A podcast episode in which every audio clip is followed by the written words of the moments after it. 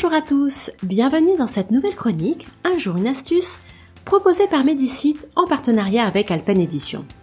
Vous avez peut-être l'impression de bien le connaître, car vous l'employez régulièrement en cuisine. Il s'agit du vinaigre.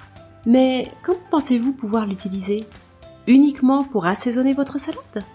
Eh bien non, le vinaigre blanc par exemple peut se transformer en une véritable fédulogie. Besoin de désinfecter votre linge?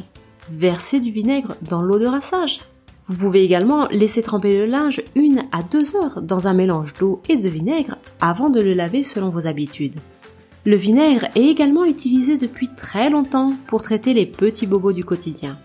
Il est très intéressant car il désinfecte, tue les bactéries, apporte une grande quantité de minéraux et d'oligo-éléments, il est un bon antioxydant et favorise l'élimination. Grâce à ses vertus antiseptiques, le vinaigre est par exemple un bon remède pour désinfecter toute la cavité buccale.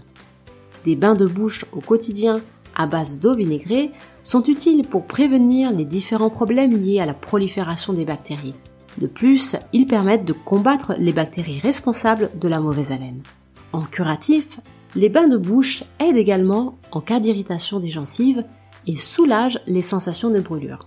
Attention toutefois, Lorsque vous faites des bains de bouche, pensez à diluer un peu de vinaigre dans un verre d'eau.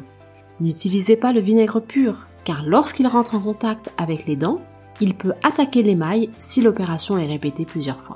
Si vous souhaitez d'autres conseils et connaître toutes les utilisations du vinaigre, n'hésitez pas à vous procurer le livre Les bienfaits du vinaigre d'Alexandra Moreau Burunzo, paru aux éditions Alpen. Quant à moi, je vous donne rendez-vous demain pour une nouvelle astuce.